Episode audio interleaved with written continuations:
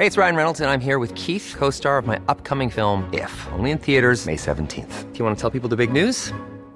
All right, I'll do it. Sign up now and you'll get unlimited for $15 a month in six months of Paramount Plus Essential Plan on us. Mintmobile.com slash switch. Upfront payment of $45 equivalent to $15 per month. Unlimited over 40 gigabytes per month. Face lower speeds. Videos at 480p. Active Mint customers by 531.24 get six months of Paramount Plus Essential Plan. Auto renews after six months. Offer ends May 31st, 2024. Separate Paramount Plus registration required. Terms and conditions apply if rated PG. Te lo cuento, te lo cuento. Tu dosis diaria de noticias. Hola, hola, que tengan un lindo miércoles todos y todas. Bienvenidos a su dosis diaria de noticias con Te lo cuento. El día de hoy vamos a ver qué es lo que anda pasando en este mundo loco y comenzamos. Que Dios nos agarre confesados. La Cámara de Diputados aprobó por lo general la miscelánea fiscal 2022 que contempla varios cambios importantes al régimen de impuestos. La tiendita de la esquina, no, la miscelánea fiscal es uno de los componentes del paquete económico y que contempla varias reformas a las leyes de impuestos. Después de muchísimos debates, la Cámara de Diputados aprobó el lunes por la noche con 260 votos a favor y 218 en contra la miscelánea fiscal 2022, que contempla varias reformas a la ley del impuesto sobre la renta, la del impuesto al valor agregado, a la del impuesto sobre automóviles nuevos y al Código Fiscal de la Federación. ¿Cuáles son las modificaciones más sonadas? Pese a que no habrá un aumento en los impuestos para el próximo año, medio mundo, incluida la oposición, pegó el grito en el cielo por las reformas a la ley de impuestos. Entre lo más polémico contempla ponerle un tope máximo a la cantidad de dinero que podrás deducir, ya que ahora el techo quedará en no más de cinco veces la unidad de medida de actualización, o sea, unos 163.437 pesos. Además, 5.000 organizaciones de la sociedad civil saldrán bailando porque, según cálculos de la oposición, dejarán de recibir hasta 8 mil millones de pesos por donativos, ya que la reforma contempla un tope a las aportaciones voluntarias. La chaviza en apuros. Ahora todos los mayores de 18 años tendrán la obligación de sacar su registro federal de contribuyentes, RFC, aun cuando no tengan actividades económicas. Morena dijo que con esto busca incentivar la cultura del pago de impuestos. ¡Ay, qué increíble! La iniciativa pasó por lo general desde el lunes, pero ayer los diputados dedicaron todo el día y la madrugada de hoy para discutir sus reservas y aprobarla por lo particular. En caso de que eso ocurra, la miscelánea pasará al Senado para su análisis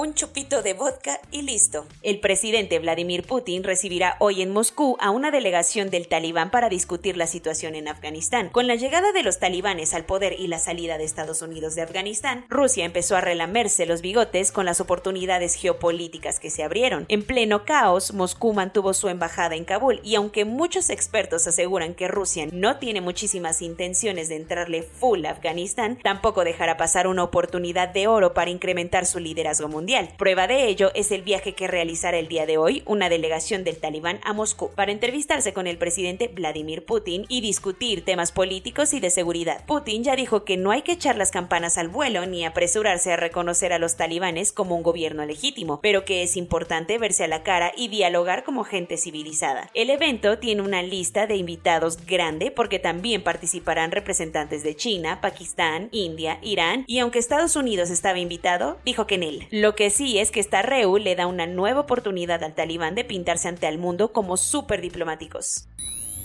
Espérate, estábamos chupando tranquilos. El New York Times reveló que Donald Trump consideró enviar tropas a México para luchar contra los cárteles de droga. Pese a que no era el mayor fan de México, todo indica que el expresidente de Estados Unidos sí traía una obsesión medio rara con su vecino del sur. Una investigación de The New York Times reveló que Donald Trump estuvo insiste e insiste con mandar comandos estadounidenses muy parecidos a los que iban a Afganistán o Irak para luchar contra el terrorismo, pero a territorio mexicano. La idea cobró fuerza después de la masacre de la familia Levarón, muy cerca de la frontera con Estados Unidos. Pero según los altos funcionarios con los que habló el Times, todos sus asesores le dijeron que era pésima idea, pues se tomaría como una invasión y una declaración de guerra contra su aliado más cercano. Las intenciones militares del gobierno de Trump contra México no pararon ahí, porque el encargado de la agenda migratoria sostuvo reuniones con el Pentágono y otros oficiales de la Casa Blanca para desplegar 250 mil tropas a la frontera sur. Una decisión que nunca llegó a oídos del presidente, pero hubiera significado significado la mayor movilización de tropas estadounidenses desde la Guerra Civil.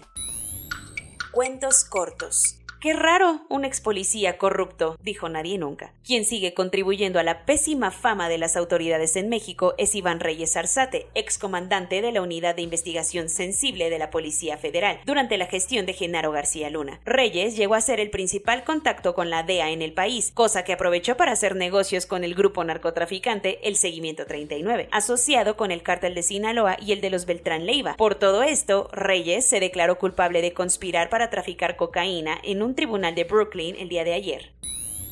El debate en torno a los vapeadores ha sido toda una montaña rusa en México, y no solo por las preocupaciones de tus papás y la eterna discusión de si es más dañino que el cigarro tradicional. Mientras que familiares, doctores y adolescentes pueden seguir discutiendo sus opiniones, la Suprema Corte de Justicia declaró como inconstitucional la prohibición de los cigarros electrónicos y vapeadores. Arturo Saldívar, el presidente de la Corte, declaró que esto no quiere decir que en un futuro se termine regulando de alguna otra forma, pero declaró que ahorita se trató solo de pronunciarse sobre si es esta prohibición es constitucional o no.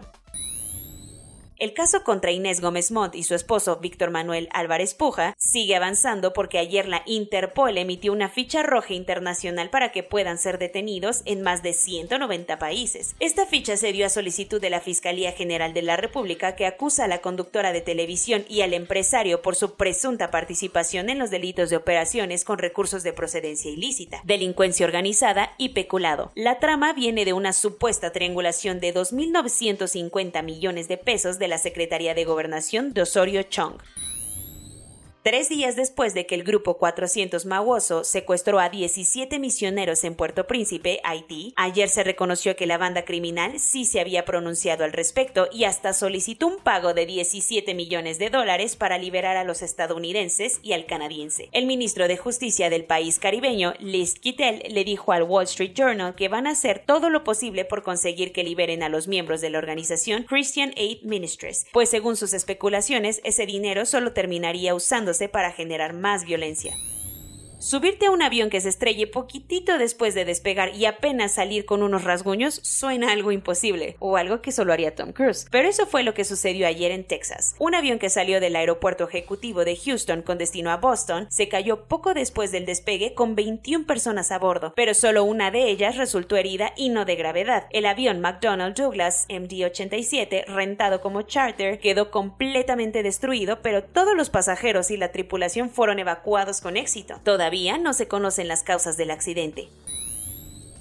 La ciudad de Sevilla, en España, está a punto de convertirse en la primera de todo el mundo en ponerle nombre a las cada vez más comunes olas de calor. Aunque suene simpático, el trasfondo de la iniciativa es completamente científico, pues el instituto líder de la iniciativa propuso que este fenómeno producto del cambio climático se tome tan en serio como los huracanes o las tormentas tropicales, pues solo así podrán tomar las medidas de precaución pertinentes para proteger a la población y a los ecosistemas de las sofocantes temperaturas. Corona News. En México, el número total de vacunas puestas es de 112.603.277. El subsecretario de la Secretaría de Salud, Hugo López Gatel, dijo que pedir un comprobante de vacunación para regresar a trabajar no es un requisito que su dependencia haya establecido como obligatorio. Chiapas, Durango, Chihuahua, Tlaxcala, Coahuila e Hidalgo ya empezaron a vacunar a los menores de entre 12 y 17 años con comorbilidades. México por fin se está acercando al punto mínimo absoluto de casos activos de COVID-19 después de 11 semanas continuas en las que la pandemia parece ceder. En Nueva Zelanda ya estaban cantando victoria, pero ayer registraron su mayor número de contagios desde el inicio de la pandemia, con 94 casos. El Open de Australia dijo que no cederá ante las presiones de los importantes tenistas y mantendrán sus estrictas medidas contra COVID-19 y están considerando no dejar participar a quienes no se hayan vacunado. El presidente de Brasil, Jair Bolsonaro, podría ser acusado por una parte del Congreso de homicidio masivo por su pésimo manejo de la pandemia. A pesar de que el mundo en general está ganándole un poco de cancha al SARS-CoV-2, los científicos de distintos institutos pidieron que no tomemos por sentado al bicho, que no tardará en mutar nuevamente. Soy Laura Uriño y esa fue su dosis diaria de noticias de este lindo miércoles. Nos vemos mañana.